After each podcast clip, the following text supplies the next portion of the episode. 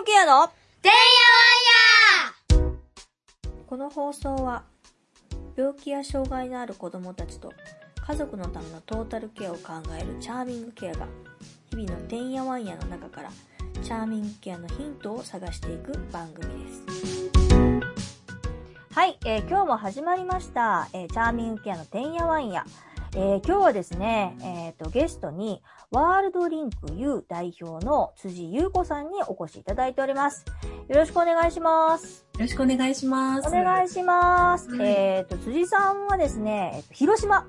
そうです広島。ですよね。広島の呉市温度町っていう、あの、島です。そうなんです。その、ワールドリンク U もそうなんですけども、えっ、と、辻さんと関わってらっしゃるところっていうのが、あの、ディスレクシアという、はいあの、まあ、ジャンルの、まあまあ、障害になるんですかね、一応。えっ、と、まあ、障害と言った方がいいのかどうかっていうところは、あの、うん後からちょっと詳しく話が出るかもしれませんけれど、あの、10月に発売される本を読んでいただいたら、うんうんうんえっ、とね、解決するっていうよりはますます悩まれるかもしれない。そうそう、ディスレクシアもそうですけれども、まあ、あの、我々がやってるチャーミングケアにも、えっ、と、まあ発達障害であるだとか、あの、そういう、いわゆるね、そういう、あの、なんだろう、結構でも多いですよね、結構。そうなんですよね。まあ、人口としてはで10%以上はいるんじゃないかっていうふうに言われてるので、そうなんです。あのね、ちょっと前に、あの、合理的配慮という話で、別のゲストさんにお話をいただいたときに、もう出てきました。ディスレクシアのお話が。あの、そんな話をちょっと含めながら、いろんないろんな活動だとか、あの、一般社団をこれから立ち上げられたりだとかされる方なので、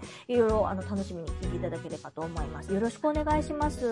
お願いします。はい。まずですね、そのディスレクシア、多分、あの、私とかはまあ、あの、全然わかってるんですけど、はいあ何、何その横文字って思われる方多分たくさんいらっしゃると思うので、はいあの、簡単にちょっとどういうものかっていうのをちょっとお聞かせいただいてもよろしいですか？はい。えっと、まあ、一般的にはディスレクシアというのは、えっと、読みの障害っていうふうに言われてます。読むことが、えーなかなかできるようにならないという障害。で、これが、あの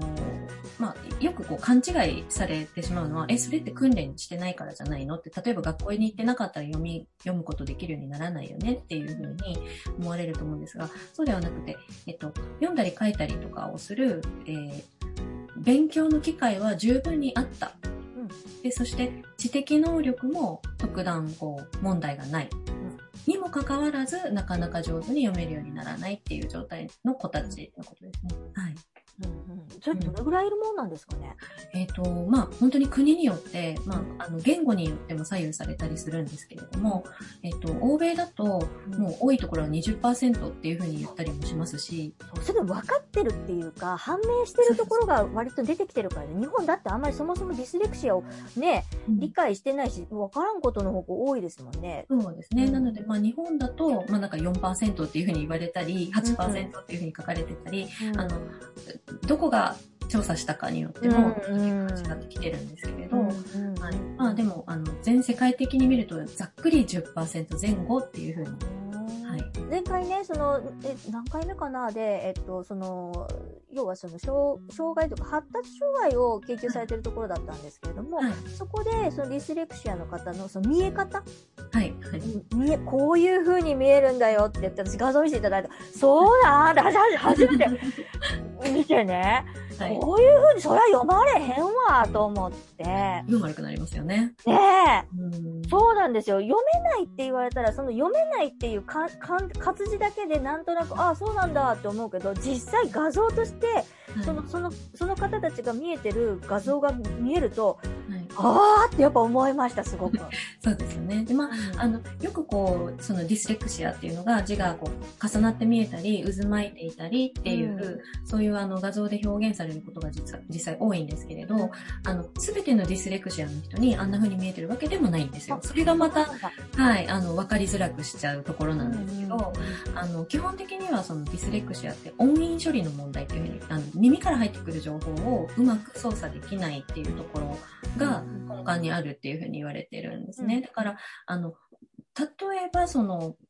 目の問題って勘違いしちゃう人もいると思うんですよ。見え方がっていうふうに言うと。でそうではなくて、目から入ってきた情報とか、耳から入ってきた音の情報を、えっと、頭の中、脳の中で、えっと、文字とくっつけて考えるっていうところが、その、その操作自体がちょっと難しいっていうふうに。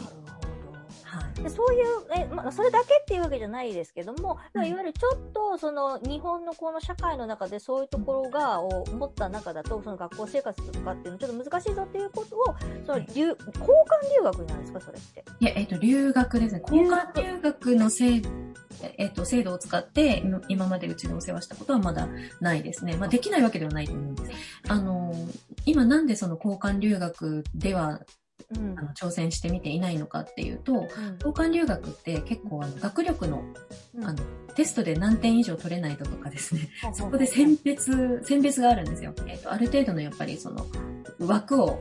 競わないといけないんですね。競ってそこに入っていかないといけないので、なかなかそういうところにその、読み書きの難しさのあるお子さんがテストでそういうのに打ち勝つっていうところに今までなかなかいけてないっていうところですね。でも、決してね、そのね、あの、そのディスレクシアの方って、私ね、ディスレクシアの子ね、あの、最近ね、クラブハウスが始まったじゃないですか。はい、ではい、クラブハウスの中で、えっと、お話しさせていただいたんですけど、はい。彼女、えっと、おあの、女の子だったんですけどね、はい慶応行ってるんだって。で、はい慶応のちょっと、その、ちょちょっと特殊な、あの、学科あるじゃないですか。あそこに行ってらっしゃるらしくて。うなんあの、い一芸入試じゃないですけど、ああ、でもすごい頭そうそう、すごい頭いいんですよね。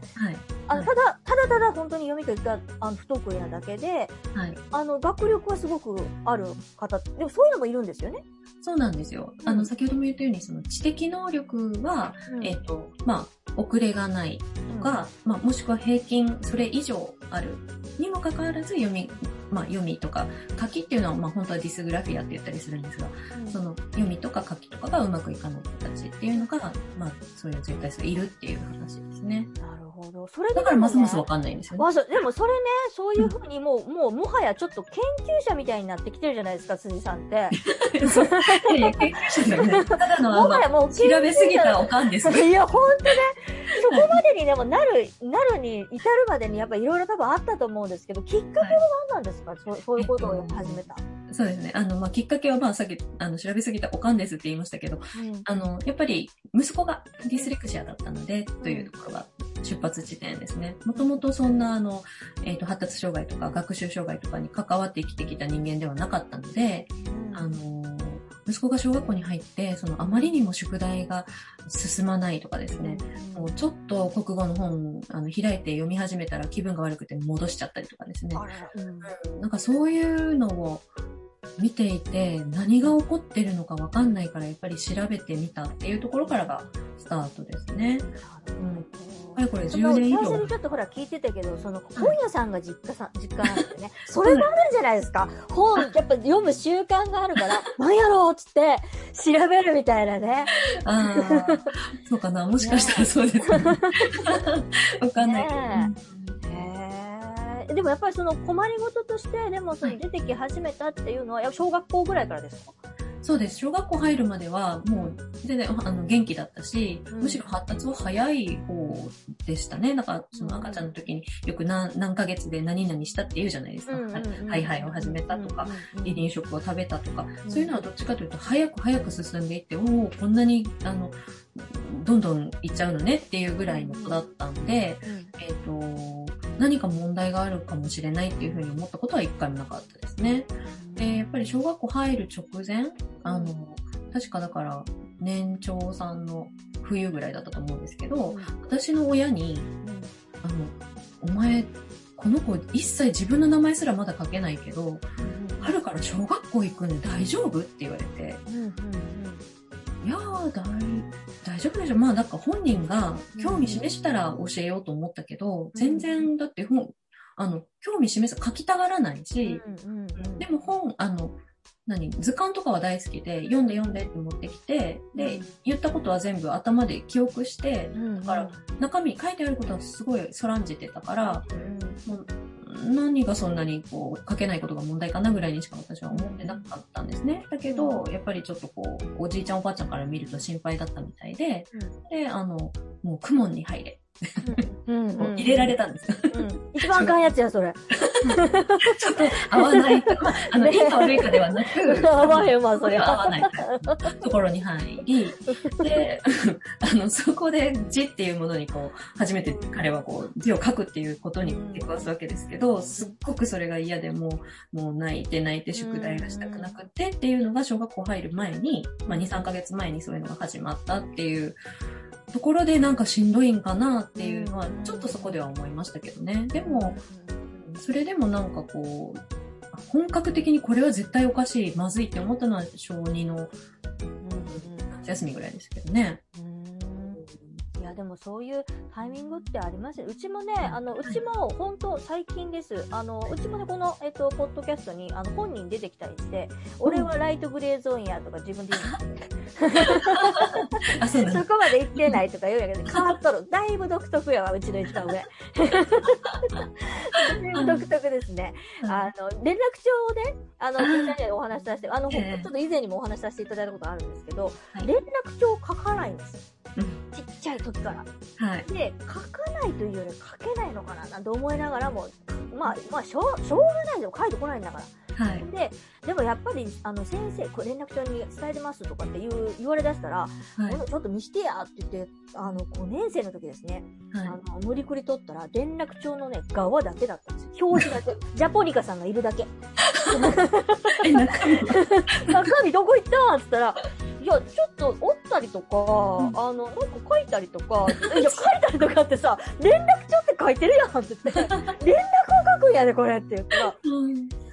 とな、意味がわからんくって、っていうか、うん何が意味がわからん、連絡やんっつって、あのな、連絡っていうのはね、あっただけの連絡じゃないわけ。先生から言われたわけよってか、うん上の人に伝えてますとかってさ、親に連絡するって、どうもそういう制度なわけ。私はあんまりそんな、いいとは思わないよ。いいとは思わないけど、この中ではこうなってて、この一応それの専属の帳面としてあるわけよって言ったら、はい。ちょっと意味わからんと思えへんって言い出して、うんうんうんまあ、え、どういうことって言ったら、うん。はい。そもそもなんで縦書きなんて言って言い出したのあうん。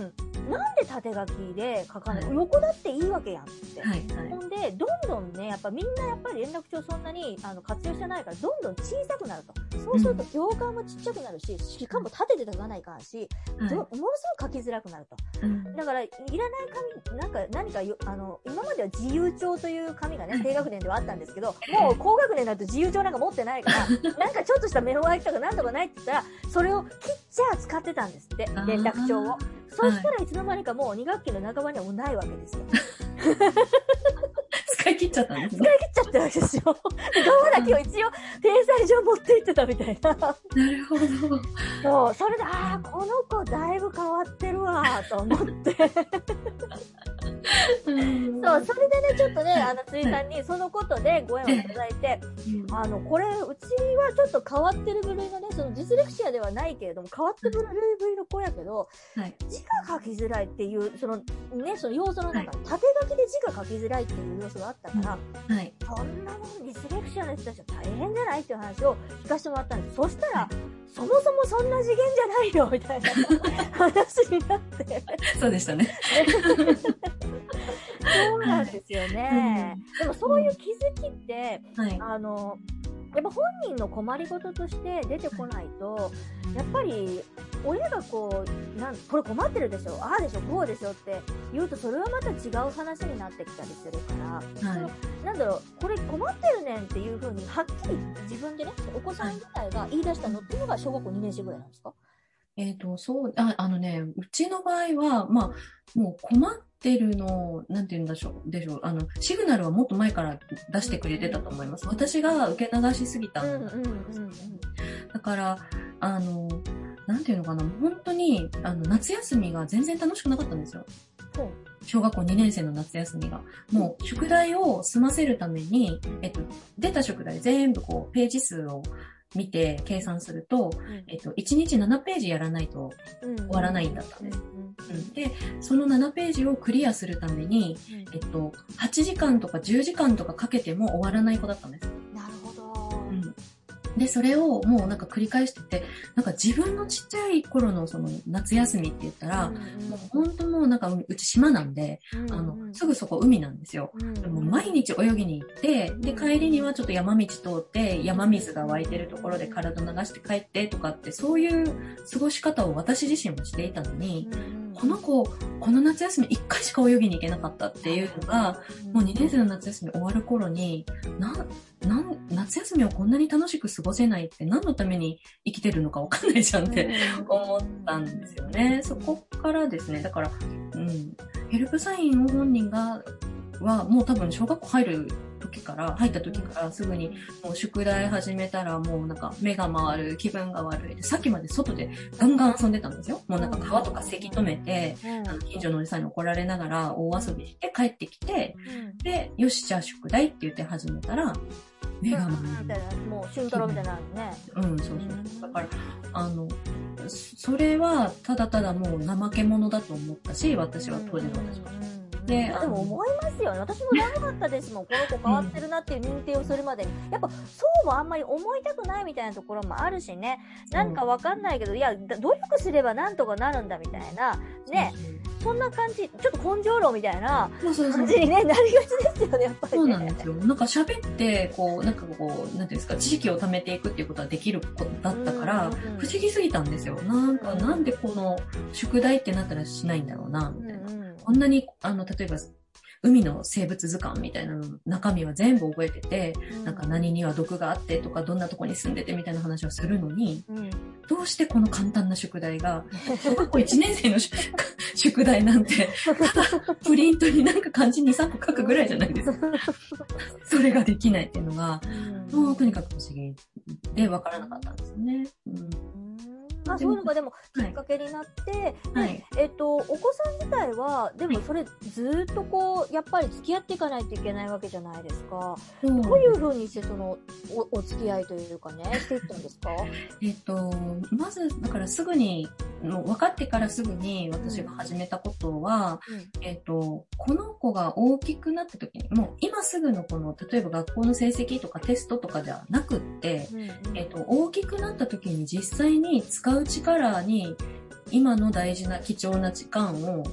使ってあげたいなって思ったんですよ。なので、えっと、まあ、社会に出た時に絶対に必要だって言ったら、まあ、パソコン使って仕事するだろうなと。で、えっと、もう漢字、あの、しひらがな、カタカナすらうまく覚えられないのに、漢字なんか覚えられるわけもないっていう状態だったので、えっと、漢字ドリルの宿題をみんなと同じようにやってても、時間の無駄だっていうふうに思って、えっと、パソコンで将来使う力、漢字で、漢字関係で例えば使うとしたら、えっと、まあ、ローマ字打ちをして、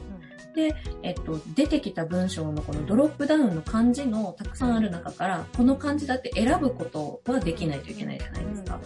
で、えっと、だからざっくり、あの、点が1個いるとかいらないとか、ほあの、線が1、2本正しくこう書けるかとかっていうところは気にしないから、あの、ぼんやりとでも形はわかるっていうぐらい、あの、たくさんある中から、これが今選びたい漢字だっていうのがわかる力はつけてやりたいと思ったんですよ。で、あと、えっと、漢字の、えっと、音読みとか訓読みとかいっぱいあるのを全部覚えるのがすごごくしんどかったので、もう、漢字の中で、えっと、その漢字の意味と直結する訓読み、うん、でしかもその中のメインの一つだけ。でいいから覚えようっていうふうに集中したんですよ。うん、で、訓読み1個だけ分かれば、えっと、とりあえずこう、読みか、正しい読み方が分からなくても、えっと、パソコンで変換することはできるじゃないですか。うん、っていうのと、あとはローマ字が分かるようにしてあげよう。日本語って大変だね、そんなこと考えたらね。そうそうそう。ねで、まあ、ねうん、逆に言うと、まあそのローマ字で、え。あの、漢字を、なんていうのかな、導き出すことのできる機会があるんであれば、うん、えっと、書くっていうことが細かいこのね、あの、うん。線の何本何本とかっていうのを書か、書くことができなくても、ローマ字さえわかるようになれば、読み書きはできるようになるんだって、うんうんもうそこは割り切ったんですよ。うん。で、えっと、学校の宿題も、あの、宿題しませんって宣言するわけにはいかないと思ったんですよね。うん、でっぱり努力することっていうのも必要だし、だから、えっと、うちは、まあ、こういう力を将来的にはつけていってほしいというふうに思うので、そのために役立つものとして、えっと、今はもう学校のテストであの点数がうまく取れないでも、それは、もう親は別にそれでいいので、えっと、訓読みしか覚えさせません。うん。で、えっと、その、こその訓読みを言ったら、たくさんある、例えば漢字カルタってあるんですけど、その中からこの漢字だって見つけられる、うん、っていう訓練は家でやります。それを宿題の代わりにさせてくださいっていう提案をした。学校の先生なんつったんですか？あの、そういう、なんていうかな、多分ですけど、やりませんって言ったらうまくいかなかったと思うんですけど、そういう、なんか、うちは代わりにこういう努力をします。でその努力を認めてくださいっていうふうに頼んだので、なんか、意外とすんなり、まあ、当時、もうほんと10年前ですけど、大丈夫でした。これってね、うんその、なんだろう、そう、た多分対応がね、学校難しいんじゃないかなってすごい思うんですよね。あの、どういう風なのが、まあ、いろいろ対応の仕方って多分あると思うんですけど、いそのスタンダードなところ、その、ベターなやり方っていうんですかね、そのディスレクシアの子が、えっ、と、みんなと授業を、えっ、と、受けるための、ベターなやり方ってのはどういうやり方があるんですか？えっとですね、本当にでもさっき言ったみたいに、あの、同じディスレクシアという診断がついている子の中でも、いろんなタイプがいるので、さっきのあの見え方とか、この耳でとかっていう違いがあるので、このやり方が全員に合いますっていうのはないと思うんです。ごめんなさい。ここで答えがあるという難しいよ。ね。いや、でも難しいよね、ほんとね。なんですけど、あの、傾向別に分けることはできると思うんですようん。例えば、えっと、目から見た情報の方が、うんえっと、頭に残りやすいタイプの子。うん耳から聞いた情報の方が頭に残りやすい。子。う。ん。で体を動かしたその動きによって覚えられる子とか、そういう、あの、傾向を見ることはできるんです。それって、あの、学校の、その、先生がそこまでやってくれるもんなんですか？うーんとね、まあ、今、えっと、合理的配慮を、うんえっと、するっていうのはもう、うん。あの、法律で義務付けられたので、うんえっと、その方法がその子にとって合理的であるという根拠があれば、しないといけないんです。なるほど。でも、それまでは、ね、してないですよね、きっとね。そう、だからその根拠を、あの、なんていうのかな、積み上げていく、小学校のうちから積み上げていくことによって、えっと、例えば中学校に入った時の試験だったり、高校の入試、大学の入試の時に、あの、必要な配慮が受けられる、その根拠を作っていく、うんうん根拠資料を作っていくっていうのはすごい大事なところなんですよね。だから、あんまりこう、あ、先延ばしにするんではなくて、うん早め早めに分かって、あの、対処を始める方がいいんですよ。本当ですね。いや、本当にそう思います。やっぱシグナルみたいなところがたくさん出ていて、あの、うちはね、えっと、まあ、小学校5年生で、わ、これは確実だっていう楽印をしたんですけど、そ のそのきっかけになったのはやっぱ病気です。あの、あー病気になって、はあの、その、1年間ずっと入院をして、うちは24時間付き添いだったから、24時間ずっとこう、話をするっていう、はい。3人いると、その中の1人の子だけぐっと話をすることってないんですけど、そうですよね。もう必然的にそういう時間をつ、まあもうそういう環境要因で作作られてしまったというか、作っはい、はい。無理、無理くりにそうなったっていうところが、ある意味病気になるなんてすごくいいことではないです。しかも白血病で結構大きい病気だから、全然いいことじゃないけれども、い、い長い目で見て、まあ一応今のところ考えしているところを考えして考えると、はい。彼のその、その、その関係性の中では非常に良かったと思います。そう、ぐーっと話をして、あ、うん。こういうとこがどうもちょっと苦手なんだな、こういうとこに困りを感じ取ったんだなとか、こういうとこがストレスだからこうなっちゃったんだなとか、やっぱそういうのいろいろ、あの、感じ取ることがあったので、なんかそういうのね、あの、そのシグナルがあったなっていうことも、その時に気がつきました。あそうやわ、そう言われたらそんなとこあったわ、みたいな。うん。結局はやっぱりね、そのお母さんとか周りにいる大人たちのその観察眼というかね、うん、うん、あの、どんなところが困ってるんだろうとか、うん。で、例えば何かこう、反抗とかみたいなね、あの、うん。好ましくない態度みたいなところに、あの、それが出てくることもあるわけじゃないですか。うんでその表面だけ見るんじゃなくて、うん。こういう風に反応したのはなんでだろうっていうその原因をもう一個し、あのうんまでね、あの、突き詰めて見てみようとする目っていうのが、周りの大人にあると、まあ、それは親であれ、先生であれ、あの、そその他の大人であれ、あの、気づいてあげやすくなるのかなとは思いますけどね。なんかそういうね、あの、なんだろう、日本実行機能コーチング協会、すごい漢字が並んだあれなんですけど、あのそういうこともね。寄付家っていう。そうそうそう、そういはうのをね、あの、立ち上げられたりだとか、他にもいろんな活動されているので、それはまたちょっと次回、あの、じっくりおお聞かせ願えたらと思います。今日はこんなところで、あの、お あの、お時間ありがとうございました。い。こちらこそ。